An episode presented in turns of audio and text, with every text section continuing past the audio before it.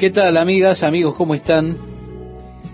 Este pasaje dice, no se apartará el furor de Jehová hasta que lo haya hecho y hasta que haya cumplido los pensamientos de su corazón. En los postreros días lo entenderéis cumplidamente. Es decir, lo entenderán completamente. Se dice que la retrospectiva es siempre mejor que la previsión. Cuando las cosas acontezcan, entonces podrán mirar hacia atrás y entender que fueron engañados por esos falsos profetas. Podrán entender que fue una mentira lo que ellos decían, aunque estaban hablando en el nombre del Señor. Dios dice, no envié yo a aquellos profetas, pero ellos corrían. Yo no les hablé, mas ellos profetizaban. Pero si ellos hubieran estado en mi secreto, habrían hecho oír mis palabras a mi pueblo, y lo habrían hecho volver de su mal camino y de la maldad de sus obras. ¿Soy yo Dios de cerca solamente, dice Jehová, y no Dios desde muy lejos? Está preguntando en otras palabras, ¿no estoy acaso presente en cada lugar? Si no, no estoy lejos en algún lugar donde no puedan alcanzarme o donde yo no me entere de lo que está sucediendo. Dios no habita en un rincón remoto del vasto universo. No, el apóstol Pablo le decía a aquellos filósofos epicúreos en Atenas, cuando encontró el altar al Dios no conocido. Decía, puesto que en Él vivimos, nos movemos y existimos, como algunos de sus propios poetas griegos han escrito. De él somos descendientes. Esto lo puede encontrar en el libro de los Hechos, capítulo 17, versículo 28. Dios es quien se extiende por el vasto universo. Los cielos de los cielos no lo pueden contener. Uno no puede escaparse de ninguna manera y en ningún lugar de la presencia de Dios. Decía Jeremías en el versículo 24, ¿podrá el hombre hallar un escondite donde yo no pueda encontrarlo? No, no hay pecado secreto, no hay pecado oculto. Dios lo ve absolutamente todo. Quizá ustedes piensen que están escondiéndose de Dios o que pueden esconder sus acciones de Dios. Lo único que están haciendo pensando esto es engañándose a ustedes mismos. Dice el profeta, ¿acaso no soy yo el que llena los cielos y la tierra? Hablando Dios a, través de Jeremías. Es lo que afirma el Señor. He escuchado lo que dicen los profetas que profieren mentiras en mi nombre, los cuales dicen, he tenido un sueño, he tenido un sueño. ¿Hasta cuándo seguirán dándole valor de profecía a las mentiras y delirios de su mente? Con los sueños que se cuentan unos a otros, pretenden hacer que mi pueblo se olvide de mi nombre, como sus antepasados se olvidaron de mi nombre por el de Baal. Así que nos encontramos con que estos hombres les estaban contando sueños fantasiosos al pueblo de Dios apartándolos de Dios. Dios dice, el profeta que tuviere un sueño, cuente el sueño, y aquel a quien fuere mi palabra, cuente mi palabra verdadera. ¿Qué tiene que ver la paja con el trigo? dice Jehová. Y reiteramos lo que decíamos en el programa anterior, que hay un cierto peligro en tratar de buscar esos fenómenos espirituales que hay en el día de hoy, a ver donde Dios me puede estar hablando a través de un hombre que se llama a sí mismo profeta. Y buscar que usted vaya a él, entonces él pondrá su mano sobre su cabeza y comenzará a profetizar en cuanto a usted, revelándole cosas de su pasado, cosas que nadie más conoce, hasta que su corazón entonces sea verdaderamente atrapado por esta persona. Usted dirá, wow, este hombre eh, verdaderamente debe conocer de lo que está hablando. ¿Qué peligro hay en buscar fenómenos sobrenaturales para que nos guíen, para que nos dirijan, en lugar de permitir que sea Dios y su palabra quien lo haga. Una persona viene y dice, tuve un sueño, quiero que me declaren lo que soñé. ¿Qué significa este sueño? Ah, estimado, yo no lo sé. Aquí dice el que tiene sueños, que diga sus sueños a alguien más. Pero el que tiene mi palabra, que hable mi palabra fielmente. Con todo, hay quienes hablan acerca de revelaciones que tuvieron de los ángeles, ángeles que les visitan, que se sientan allí en sus camas y le dan direcciones, directivas. Dios dijo, el que tiene un sueño, que diga su sueño, el que tiene mi palabra, que hable mi palabra fielmente. ¿Qué tiene que ver la paja con el trigo? Dijo el Señor. Tenemos la palabra de Dios, estimado oyente. Y la advertencia en el libro de Apocalipsis que nada debe ser añadido o quitado de esta palabra, so pena de caer bajo maldición. La palabra de Dios es el trigo. Esta es la que produce crecimiento espiritual. Es la que le dará a usted fortaleza para que usted sea fuerte en el Señor. Esta es la que construye el hombre espiritual. Usted puede estar corriendo alrededor por ahí buscando emociones, pero eso es algo peligroso. Estará buscando un fenómeno espiritual, porque es fácil ser atrapado y llevado lejos de Dios con eso. La palabra de Dios siempre ha de mantener a usted en el camino. Usted no debe creer por causa de un fenómeno sobrenatural. Ahora, no me malinterpreten. No estoy oponiéndome a los dones y al trabajo del Espíritu Santo, en ninguna manera. La verdadera manifestación de las obras del Espíritu Santo es maravillosa y yo la busco también. Pero todo lo que llega a nuestras vidas debe ser medido, cotejado, juzgado por la palabra de Dios. No podemos permitir experiencias que se transformen en la base de la verdad doctrinal.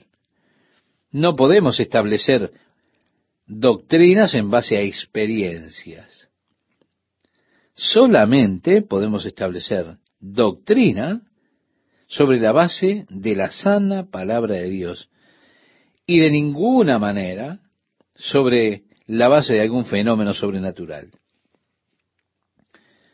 Hace tiempo teníamos esta plaga de demonio, demonio, ¿quién tiene demonios? Y los grupos se juntaban por todos los Estados Unidos para librarse unos a los otros de lanzar eructos estar allí en ese letargo y otros casos de demonios de la glotonería.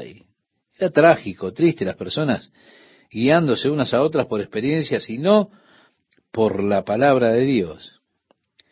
Pero leí algunos de los libros y ese pastor que era fuerte en el misterio de liberación y enseñaba acerca de la doctrina de los demonios, en ese libro, en la doctrina de la demonología que él estaba enseñando, enseñaba que tenemos el poder de atar a los demonios y de arrojarlos al abismo. Ahora, ¿cómo sabía él que tenía ese poder? Él decía que cuando él estaba exorcizando un demonio en cierta oportunidad, ese demonio le dijo, no me mandas al abismo, no me mandes al abismo. Y él dijo, ah, así que tengo ese poder. El demonio le dijo, sí, tienes el poder de enviarme al abismo, por favor, no lo hagas. ¿Se da cuenta? Usted tiene allí una doctrina basada sobre las palabras del mismo demonio. Ahora, Satanás es mentiroso, es el padre de mentiras. Y los demonios que son dirigidos por él son mentirosos también. Ahora, ¿cómo puede usted basar una doctrina sobre lo que fue expresado por un demonio cuyo carácter básico es la mentira, es de mentir? Ahora ve usted cuán fácilmente se puede desviar usted si mira algo más que la verdad. Por eso Dios decía a través del profeta, ¿qué tiene que ver la paja con el trigo? Decía ¿No es mi palabra como fuego, dice Jehová, y como martillo que quebranta la piedra? Por tanto, aquí estoy contra los profetas, dice Jehová, que hurtan mis palabras cada uno de su más cercano. Dice Jehová, he aquí que yo estoy contra los profetas que endulzan sus lenguas y dicen, Él ha dicho. He aquí, dice Jehová, yo estoy contra los que profetizan sueños mentirosos y los cuentan y hacen errar a mi pueblo con sus mentiras y con sus lisonjas. Y yo no los envié ni les mandé, y ningún provecho hicieron a este pueblo, dice Jehová. Y cuando te preguntare este pueblo o el profeta o el sacerdote diciendo, ¿cuál es la profecía de Jehová? Les dirás, esta es la profecía de Jehová. Os dejaré, ha dicho Jehová. Y al profeta, al sacerdote o al pueblo que dijere, profecía de Jehová, yo enviaré castigo sobre tal hombre y sobre su casa. Así iréis cada cual a su compañero y cada cual a su hermano. ¿Qué ha respondido Jehová? ¿Y qué habló Jehová? Y nunca más os vendrá a la memoria decir profecía de Jehová, porque la palabra de cada uno le será por profecía. Pues pervertisteis las palabras del Dios viviente, de Jehová de los ejércitos, Dios nuestro. Así dirás al profeta, ¿qué te respondió Jehová y qué habló Jehová?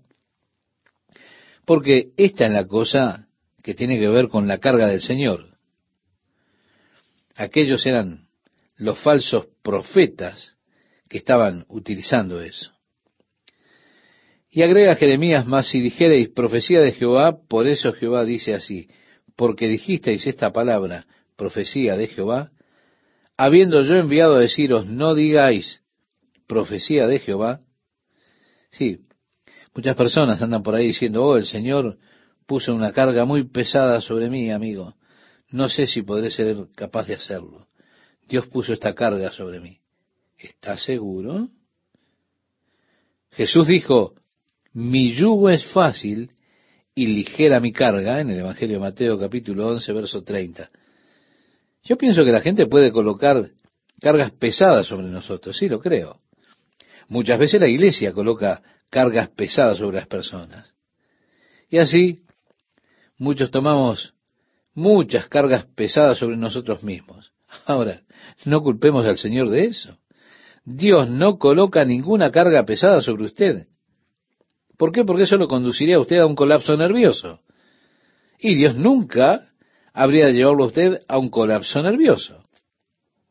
Dios no habría de poner una carga tal sobre usted para que usted no pueda funcionar o no pueda habitar con seguridad y con paz con su familia, porque usted estaría muy molesto, muy nervioso, muy tenso por la presión que implican esas cargas, diciendo, ah, si no lo hago, me van a estar llamando y no, sé qué voy a hacer. Esta carga del Señor, esta carga del Señor. No, no, esa no es carga del Señor.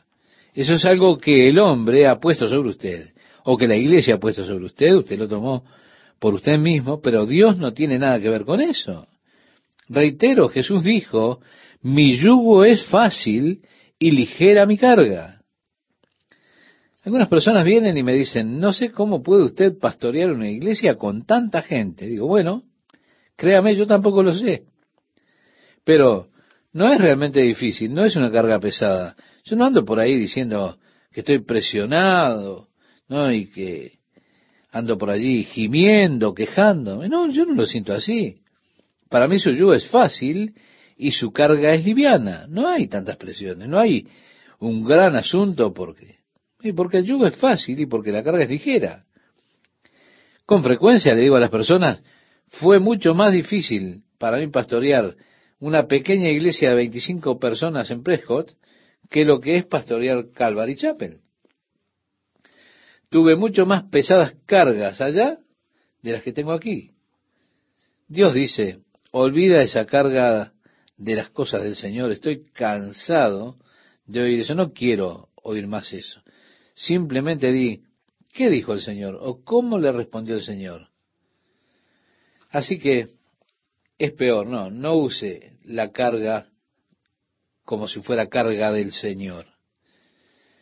En el versículo 39 concluye diciendo, el profeta, por tanto, he aquí que yo os echaré en olvido y arrancaré de mi presencia a vosotros y a la ciudad que di a vosotros y a vuestros padres y pondré sobre vosotros afrenta perpetua y eterna confusión que nunca borrará el olvido. Es decir, si usted usa nuevamente o si sigue usando ese término, Dios hará esto. Así que es una frase de la que yo dejaría lejos de mí si fuera usted. Entramos en el capítulo 24. Y allí comienza diciendo, después de haber transportado a Nabucodonosor, rey de Babilonia, a Jeconías, hijo de Joacín, rey de Judá, a los príncipes de Judá y los artesanos y herreros de Jerusalén, y haberlos llevado a Babilonia, me mostró Jehová dos cestas de higos puestas delante del templo de Jehová. Ahora, en la primera cautividad, o la primera vez que Nabucodonosor vino, él no destruyó la ciudad, pero llevó cautivos y tomó el tesoro.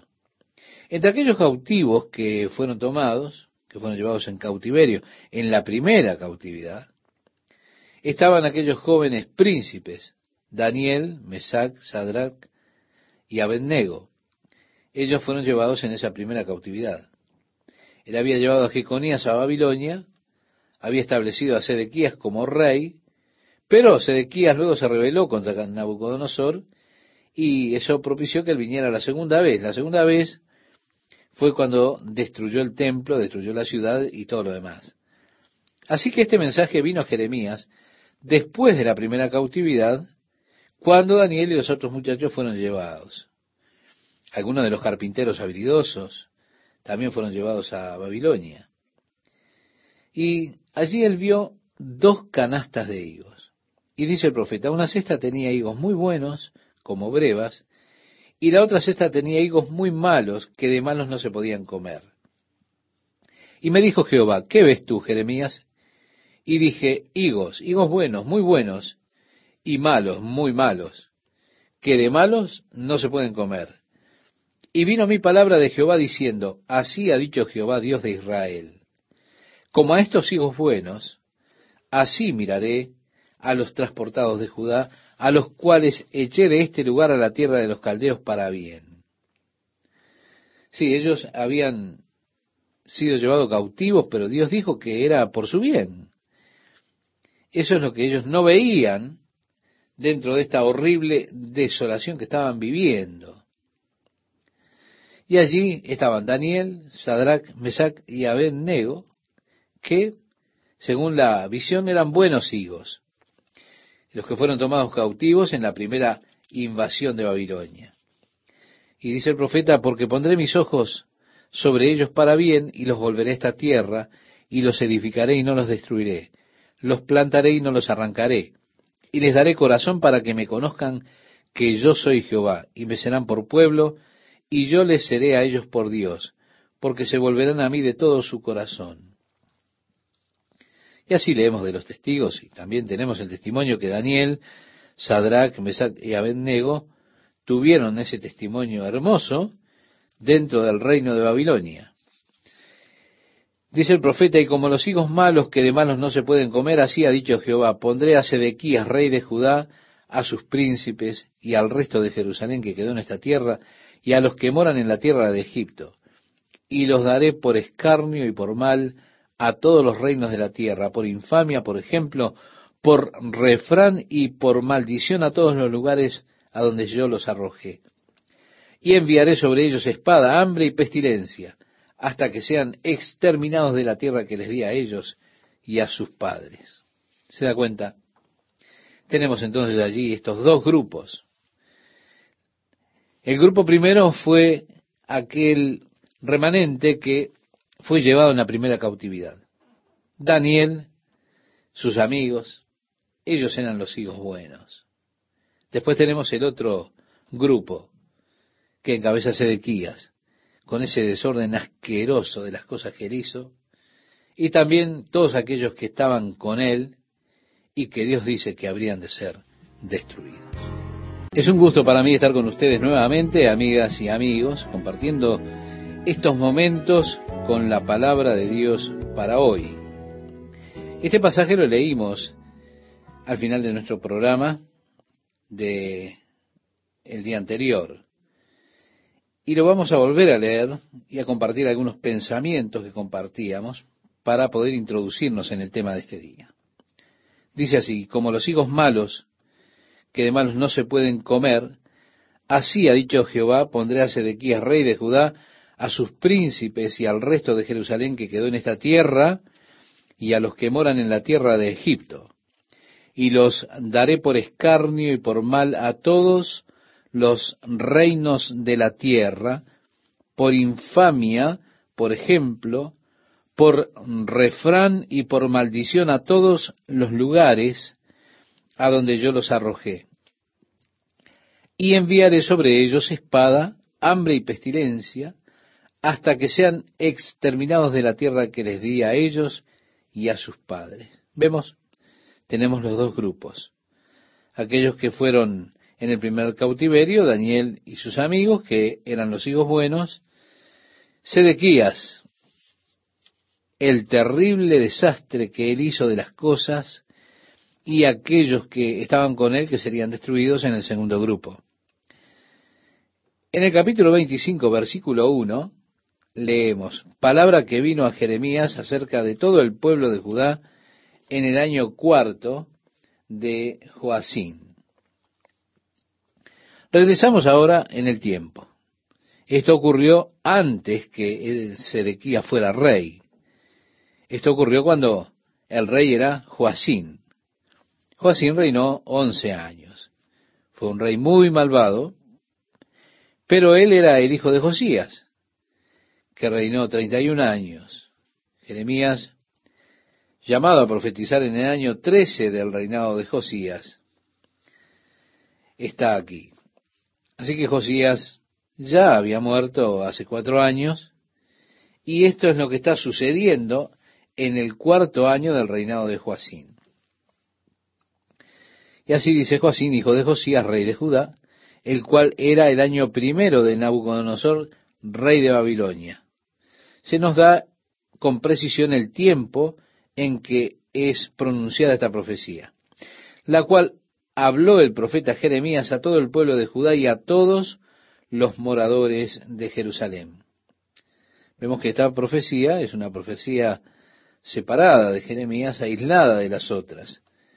Se sitúa aquí en este contexto por ella misma. Y dice la cual habló el profeta Jeremías a todo el pueblo de Judá y a todos los moradores de Jerusalén, diciendo, desde el año 13 de Josías, hijo de Amón, rey de Judá, hasta este día, que son 23 años, vemos Dios llamó a Jeremías a profetizar en el año 13 eh, del reinado de Josías. Jeremías ahora ha estado ya por 23 años profetizando a este pueblo. Y se ha venido a mi palabra de Jehová y he hablado desde temprano y sin cesar, pero no oísteis. Cuando dice esto, está diciendo, he hablado por 23 años, pero ustedes no me han escuchado. Y envió Jehová a vosotros todos sus siervos los profetas, enviándoles desde temprano y sin cesar, pero no oísteis, ni inclinasteis vuestro oído para escuchar cuando decían, volveos ahora de vuestro mal camino y de la maldad de vuestras obras, y moraréis en la tierra que os dio Jehová a vosotros y a vuestros padres para siempre. Es decir, tan solo hagan bien, vivan bien, y podrán quedarse aquí, sirvan a Dios, y Él los dejará aquí. Y no vayáis en pos de dioses ajenos, sirviéndoles y adorándoles, ni me provoquéis a ira con la obra de vuestras manos, y no os haré mal. Pero no me habéis oído, dice Jehová para provocarme a ira con la obra de vuestras manos para mal vuestro. Por tanto, así ha dicho Jehová de los ejércitos, por cuanto no habéis oído mis palabras, he aquí enviaré y tomaré a todas las tribus del norte, dice Jehová, y a Nabucodonosor, rey de Babilonia, mi siervo, y los traeré contra esta tierra y contra sus moradores, y contra todas estas naciones en derredor, y los destruiré y los pondré por escarnio y por burla y en desolación perpetua. Y haré que desaparezca de entre ellos la voz de gozo y la voz de alegría, la voz de desposado y la voz de desposada, ruido de molino y luz de lámpara. Toda esta tierra será puesta en ruinas y en espanto, y servirán estas naciones al rey de Babilonia 70 años.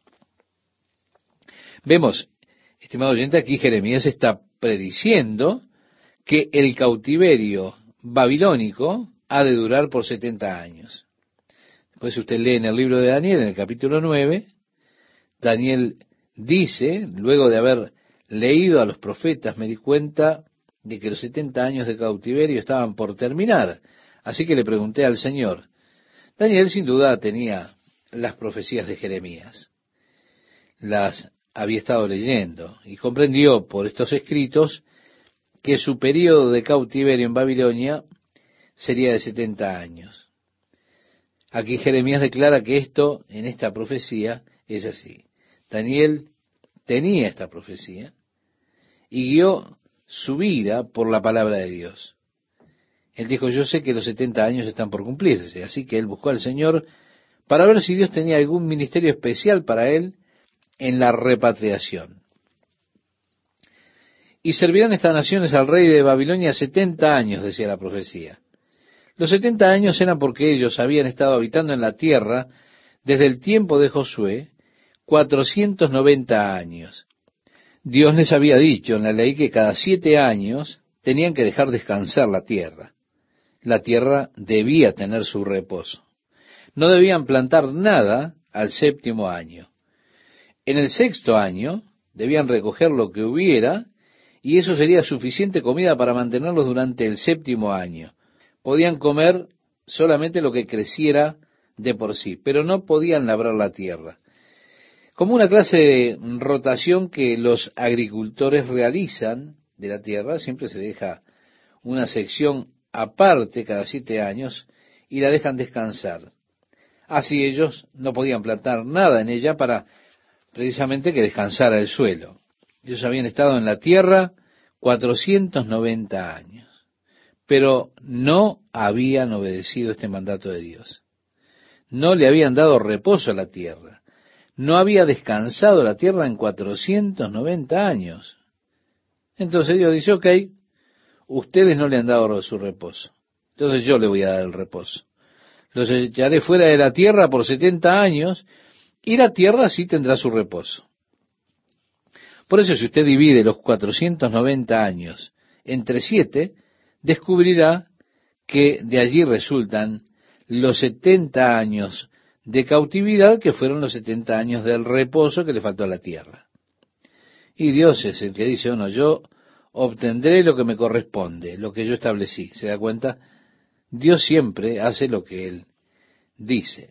No vale de nada intentar quitarle a Dios o impedirlo a Dios. Dios hará lo que corresponde de una u otra manera.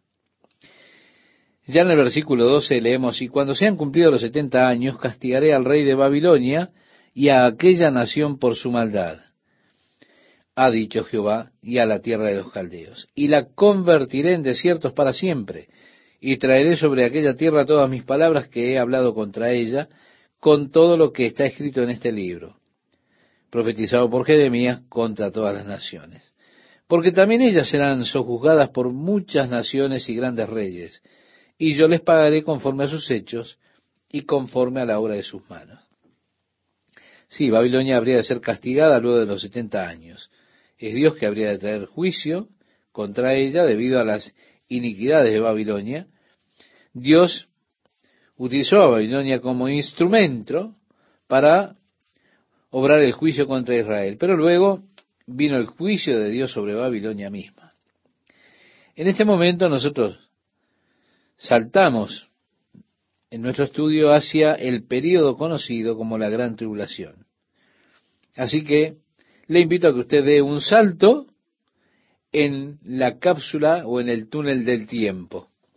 Y dice el verso 15, porque así me dijo Jehová Dios de Israel, toma de mi mano la copa del vino de este furor y da a beber de él a todas las naciones a las cuales yo te envío.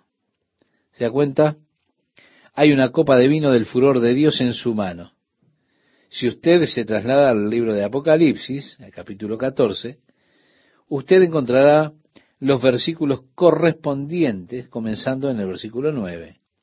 Dice, el tercer ángel los siguió diciendo a gran voz, si alguno adora a la bestia y a su imagen, y recibe la marca en su frente o en su mano, él también beberá el vino de la ira de Dios, que ha sido vaciado puro en el cáliz de su ira, y será atormentado con fuego y azufre delante de los santos ángeles y del Cordero. En el versículo 19 dice, y el ángel arrojó su voz en la tierra. Esto está en Apocalipsis capítulo 14, verso 19.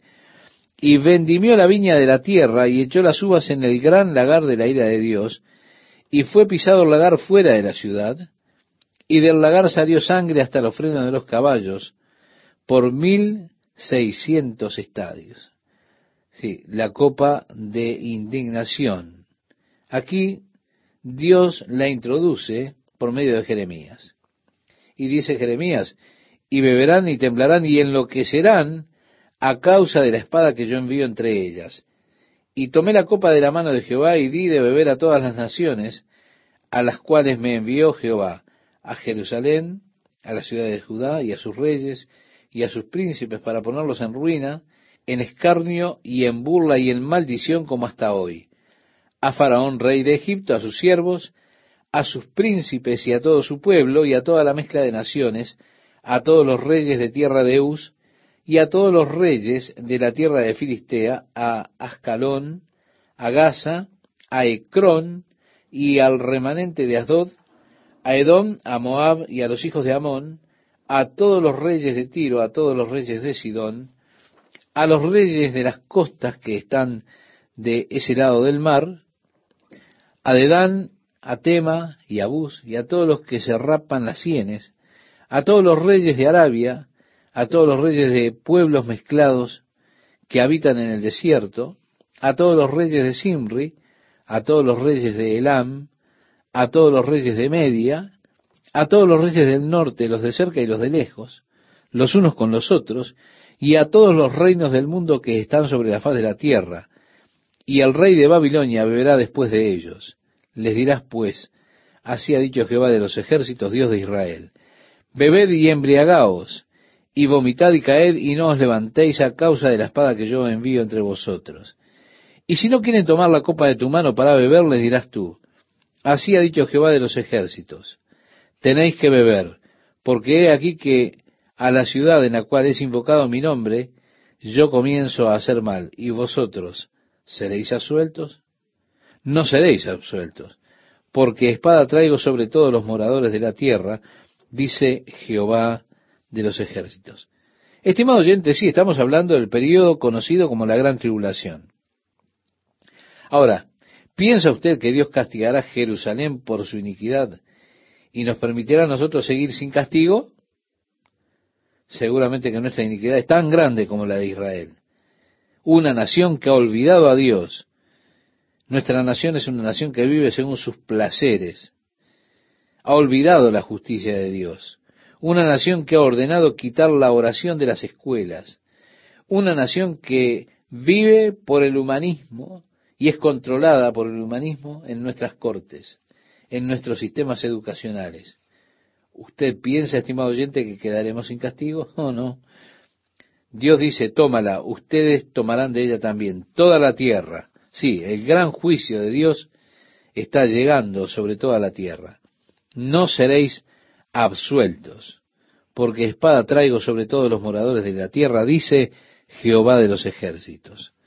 Tú pues profetizarás contra ellos todas estas palabras y les dirás, Jehová rugirá desde lo alto y desde su morada santa dará su voz. Rugirá fuertemente contra su morada, canción de lagareros, cantará contra todos los moradores de la tierra. Llegará el estruendo hasta el fin de la tierra, porque Jehová tiene juicio contra las naciones. Él es el juez de toda carne. Entregará a los impíos a espada, dice Jehová.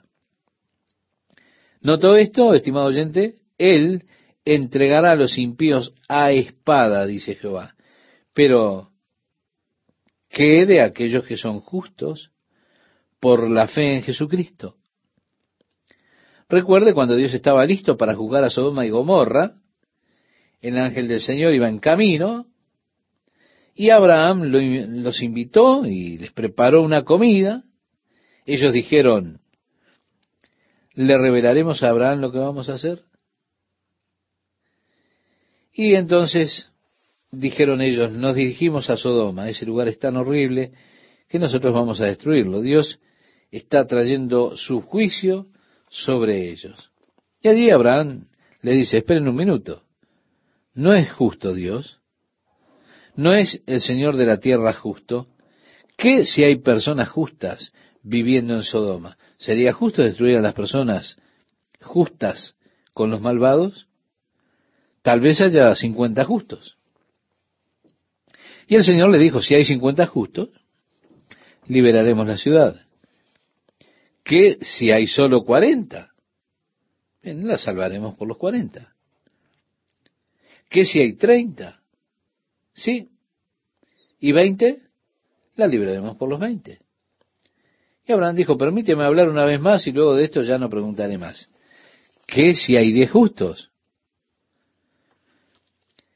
Qué cosa, ¿verdad? Padre Abraham, tenga cuidado cómo trata usted con sus descendientes. Usted obtendrá la mejor oferta que ellos puedan tener. Dirán, ¿qué si hay 10? Y Dios dice, yo los amo. Ellos son pueblo de Dios, realmente lo son, y yo los amo. Y en el caso de Abraham, cuando ocurrió esto con los ángeles que iban rumbo a Soma y Gomorra, Dios le dice, los libraré por los diez. ¿Qué es lo que quiere decir? Quiere decir que se permitirá que toda la maldad de Sodoma continúe si hay diez personas justas. Sí, es así.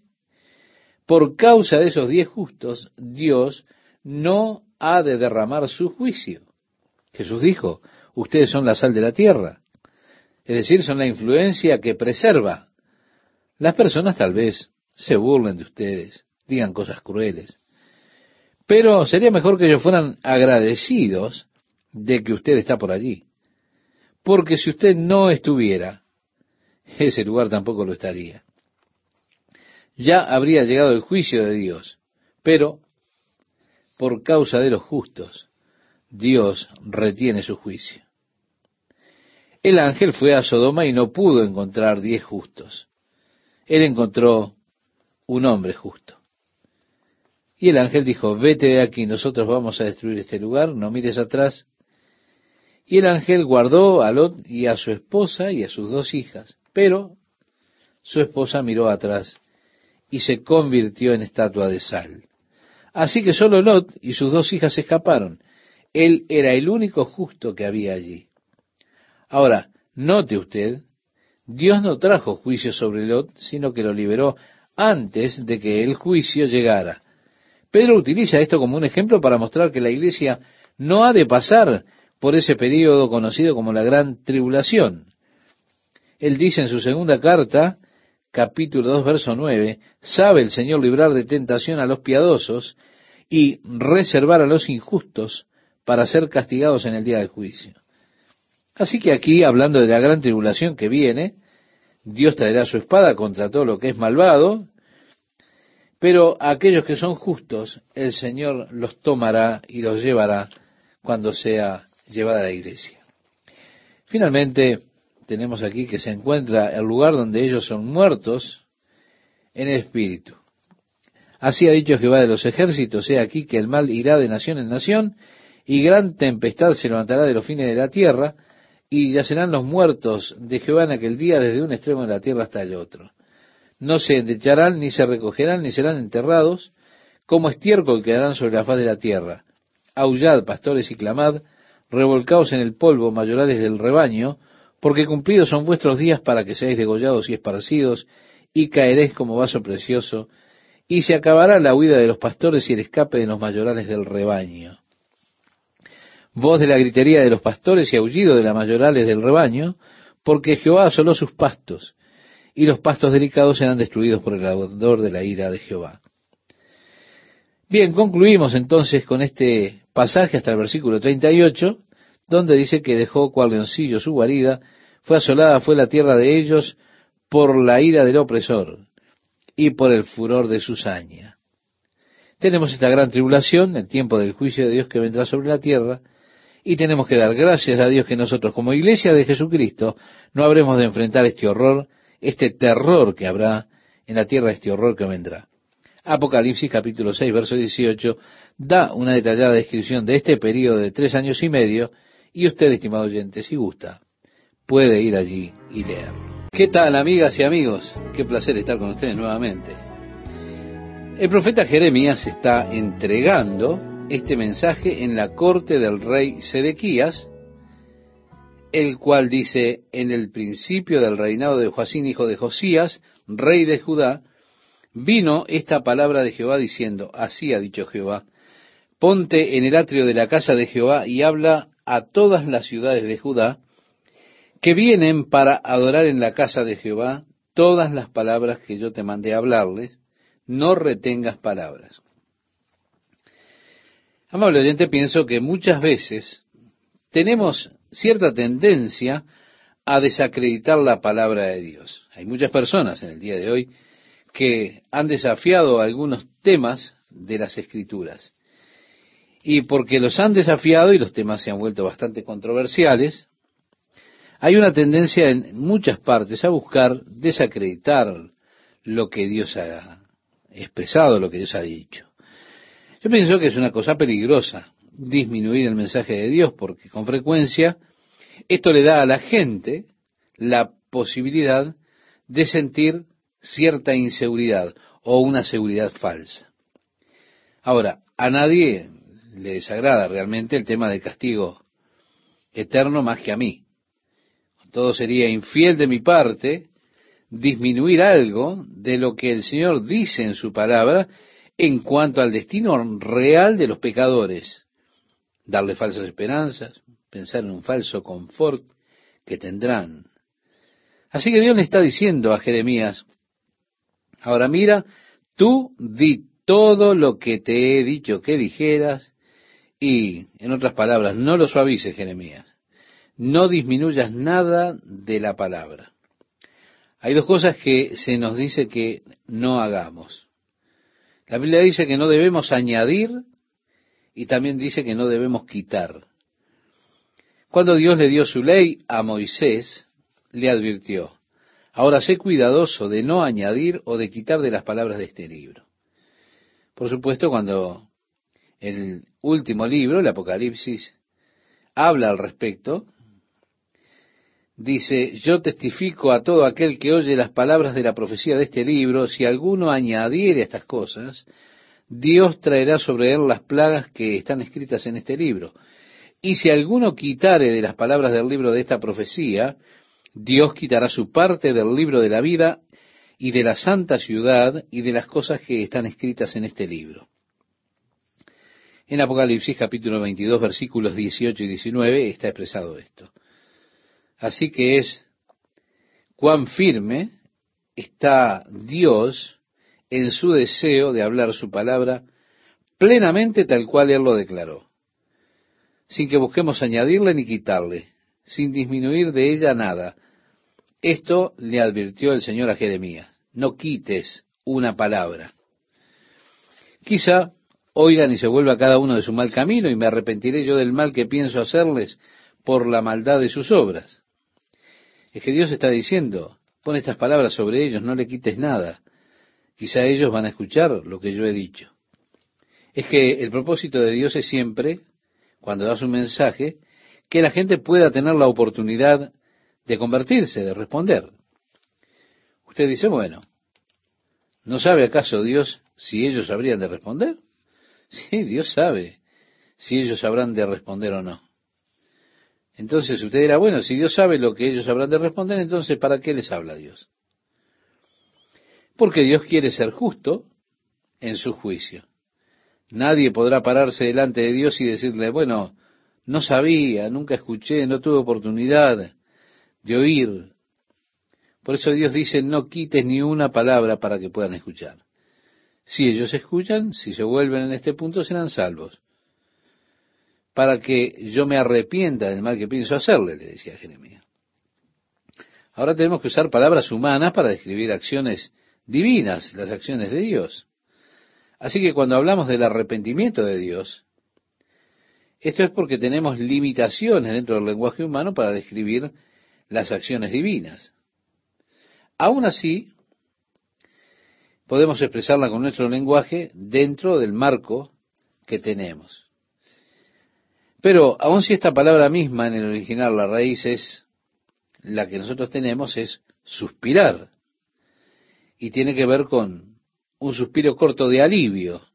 Es decir, que cuando se habla del arrepentimiento de Dios, habla de eso, un suspiro corto de alivio.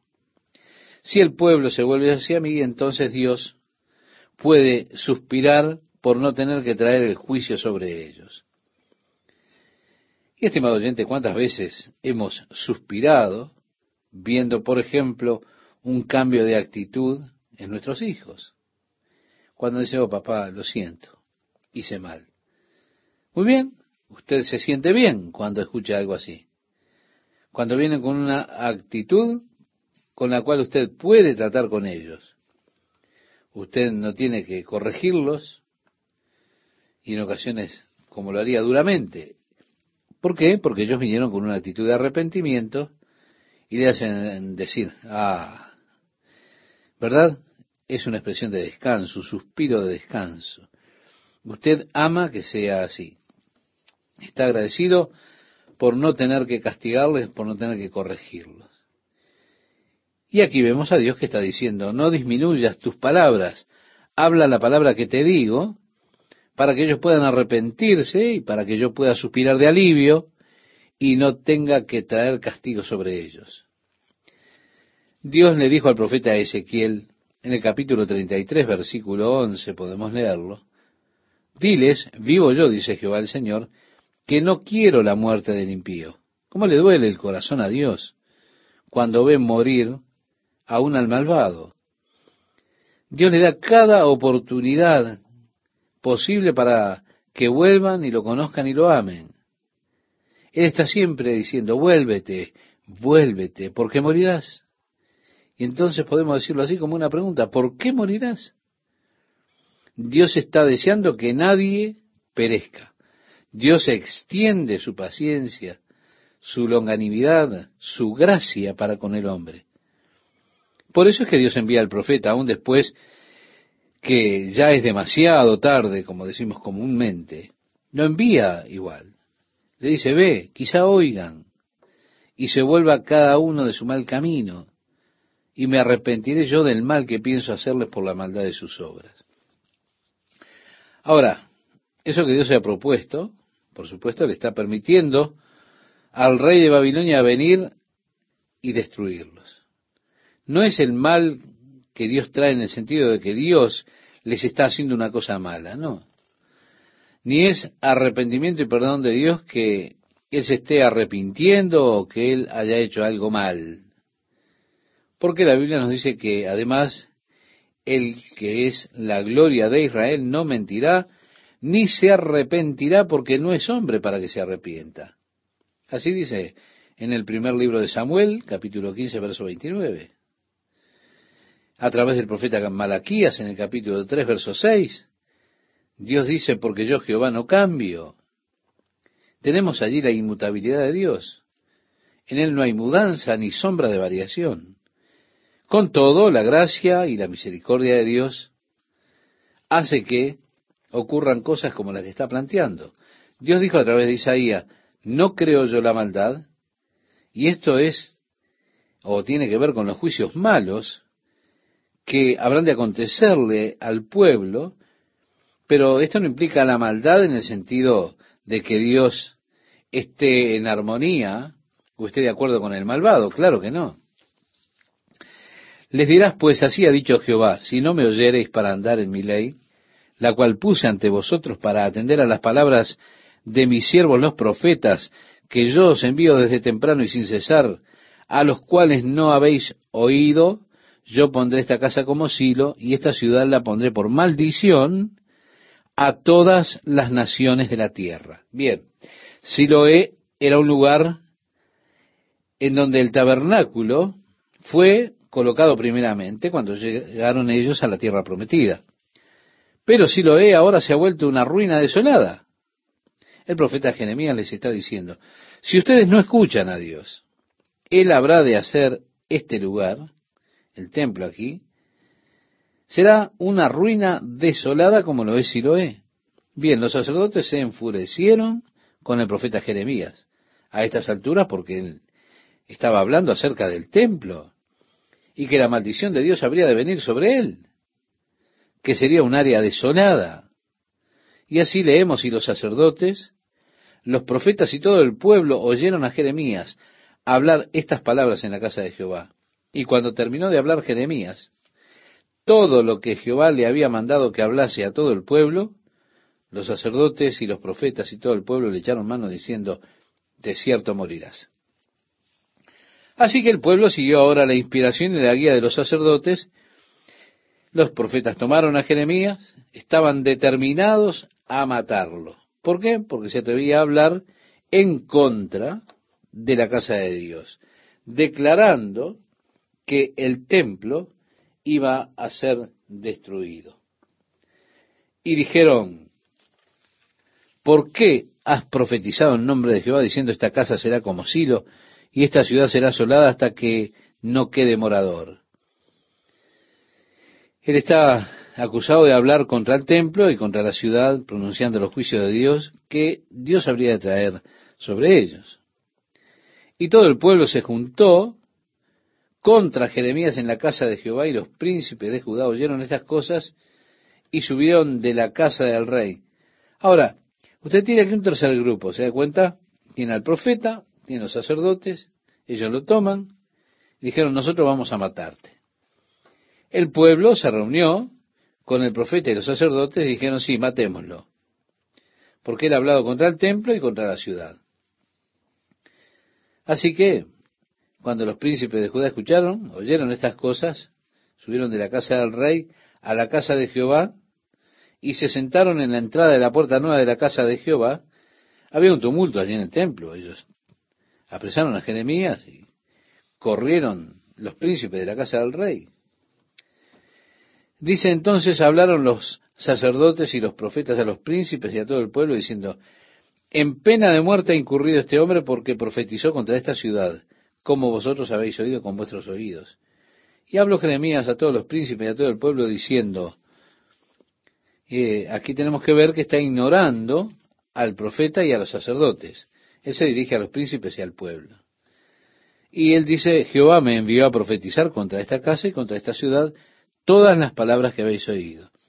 Mejorad ahora vuestros caminos y vuestras obras, y oíd la voz de Jehová, vuestro Dios, y se arrepentirá del mal que ha hablado contra vosotros. En lo que a mí toca, he aquí estoy en vuestras manos.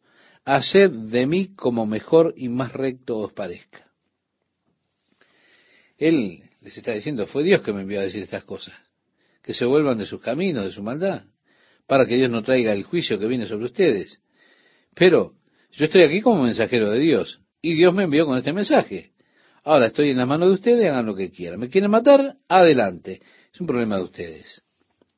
Y agregó más, sabed de cierto que si me matáis, sangre inocente echaréis sobre vosotros y sobre esta ciudad y sobre sus moradores, porque en verdad Jehová me envió a vosotros para que dijese todas estas palabras en vuestros oídos. Y dijeron los príncipes y todo el pueblo a los sacerdotes y profetas, no ha incurrido este hombre en pena de muerte, porque en nombre de Jehová nuestro Dios nos ha hablado. Ahora es interesante, estimado oyente, que usted note qué inconstantes que son las personas. Primero ellos estaban listos para matarlo junto con los profetas y los sacerdotes, porque él había hablado contra esta casa y contra esta ciudad.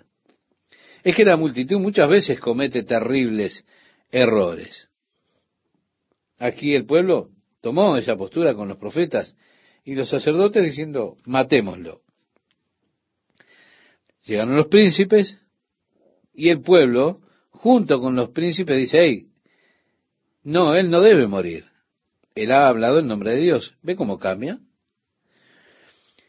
Entonces se levantaron algunos de los ancianos de la tierra y hablaron a toda la reunión del pueblo diciendo, Miqueas de Moreset profetizó en tiempo de Ezequías, rey de Judá, y habló a todo el pueblo de Judá diciendo, así ha dicho Jehová de los ejércitos. Sión será arada como campo, y Jerusalén vendrá a ser montones de ruinas, y el monte de la casa como cumbres de bosque. ¿Acaso lo mataron Ezequías, rey de Judá y todo Judá? No temió a Jehová y oró en presencia de Jehová, y Jehová se arrepintió del mal que había hablado contra ellos. ¿Haremos pues nosotros tan gran mal contra nuestras almas? Ellos lo que están diciendo es, miren, esto ha sucedido antes, en el tiempo de Ezequías. El profeta Miqueas, recuerdan, vino y habló que Dios traería desolación a esta ciudad, y en lugar de matar a Miqueas, ellos escucharon y se arrepintieron. Luego ellos dijeron, hubo también un hombre que profetizaba el nombre de Jehová, Urías, hijo de Semaías, de Kiriat Jearim, el cual profetizó contra esta ciudad y contra esta tierra, conforme a todas las palabras de Jeremías. Es decir, recuerde que en el tiempo de Urías hizo lo mismo. Y agregaron, y oyeron sus palabras el rey Joacín y todos sus grandes y todos sus príncipes, y el rey procuró matarle, entendiendo lo cual Urías tuvo temor y huyó a Egipto. Y el rey Joacín envió hombres a Egipto, a Enatán, hijo de Akbor, y otros hombres con él, a Egipto, los cuales sacaron a Urías de Egipto y lo trajeron al rey Joacín, el cual lo mató a espada, y echó su cuerpo en los sepulcros del vulgo. Pero la mano de Icam, hijo de Safán, estaba a favor de Jeremías, para que no lo entregasen en las manos del pueblo para matarlo. Fue así que algunos de los ancianos dijeron, hey, esto ha sucedido antes, y Ezequías, el rey, no los mató. Pero ellos dijeron, sí, pero ha sucedido antes también esto y Josín lo mató. Así que tenían esta división, uno quería matarlo y otros no. El príncipe Aicán prevaleció y Jeremías fue librado de la muerte, de manos de los falsos profetas, de los sacerdotes y el pueblo. Bien, Jeremías continúa para declarar que en el principio del reinado de Joacín, hijo de Josías, rey de Judá, vino esta palabra de Jehová a Jeremías diciendo, Jehová me ha dicho así, hazte coyundas y yugos y ponlos sobre tu cuello. Así que vemos que Jeremías hizo esta yunta de madera y la colocó sobre su cuello. Y una yunta como la que ellos colocaban, por ejemplo, sobre el buey. Esto era una señal de servidumbre, que estaba allí como un esclavo. Fue así que él colocó este yugo sobre su cuello y las personas decían, ¿qué es lo que tienes en tu cuello? ¿Es un yugo? ¿Por qué estás usando eso? Jeremías dijo, así traerá Jehová a Israel a la esclavitud debido a sus iniquidades. Dios nos llevará al cautiverio por nuestro pecado. Esto fue algo que dio inicio a una pregunta en la mente de esas personas. Pero también le dio a Jeremías la oportunidad para compartir con ellos la palabra del Señor. Así que él fue y además hizo varios de estos yugos. Uno de ellos que lo colocó sobre su propio cuello. Los otros yugos los envió a varios de los reyes de los alrededores de Judá. En este tiempo, estimado oyente, en particular, ellos se estaban preparando para rebelarse contra Babilonia. Estaban planificando una confederación para lograr que los ayudaran de Edón, Moab, el rey de Tiro y Sidón, para que todos se unieran contra Babilonia con la esperanza de romper el yugo de Babilonia. Pero Dios dijo, haz un yugo para cada uno de los reyes y envíalos a ellos con un mensaje y les mandarás que digan a sus señores, así ha dicho Jehová de los ejércitos, Dios de Israel, así habéis de decir a vuestros señores, yo hice la tierra, el hombre y las bestias que están sobre la faz de la tierra, con mi gran poder y con mi brazo extendido, y la di a quien yo quise. Dios les declara su soberanía realmente, la soberanía de Él sobre su creación. Él dice, yo he creado la tierra, yo he creado al hombre, yo he creado los reinos, y he establecido los reinos a aquellos que yo quise, aquellos que a mí me parecieron bien. Y agregaría a la nación y al reino que no sirviere a Nabucodonosor, rey de Babilonia, y que no pusiere su cuello debajo del yugo del rey de Babilonia, castigaré a tal nación con espada y con hambre y con pestilencia, dice Jehová, hasta que la acabe yo por su mano. Es decir, si usted estaba buscando rebelarse, usted sería destruido. Es Dios que dice, yo soy quien lo puso a él, yo soy quien le he entregado el reino, soy yo que le he entregado a él el reino de cada uno de ustedes. Ahora, si ustedes luchan contra eso, lo único que lograrán es ser destruidos. Y estimado oyente, eso es tan cierto. Pelear contra la voluntad, pelear contra la obra de Dios, lo único que logrará es que usted salga destruido.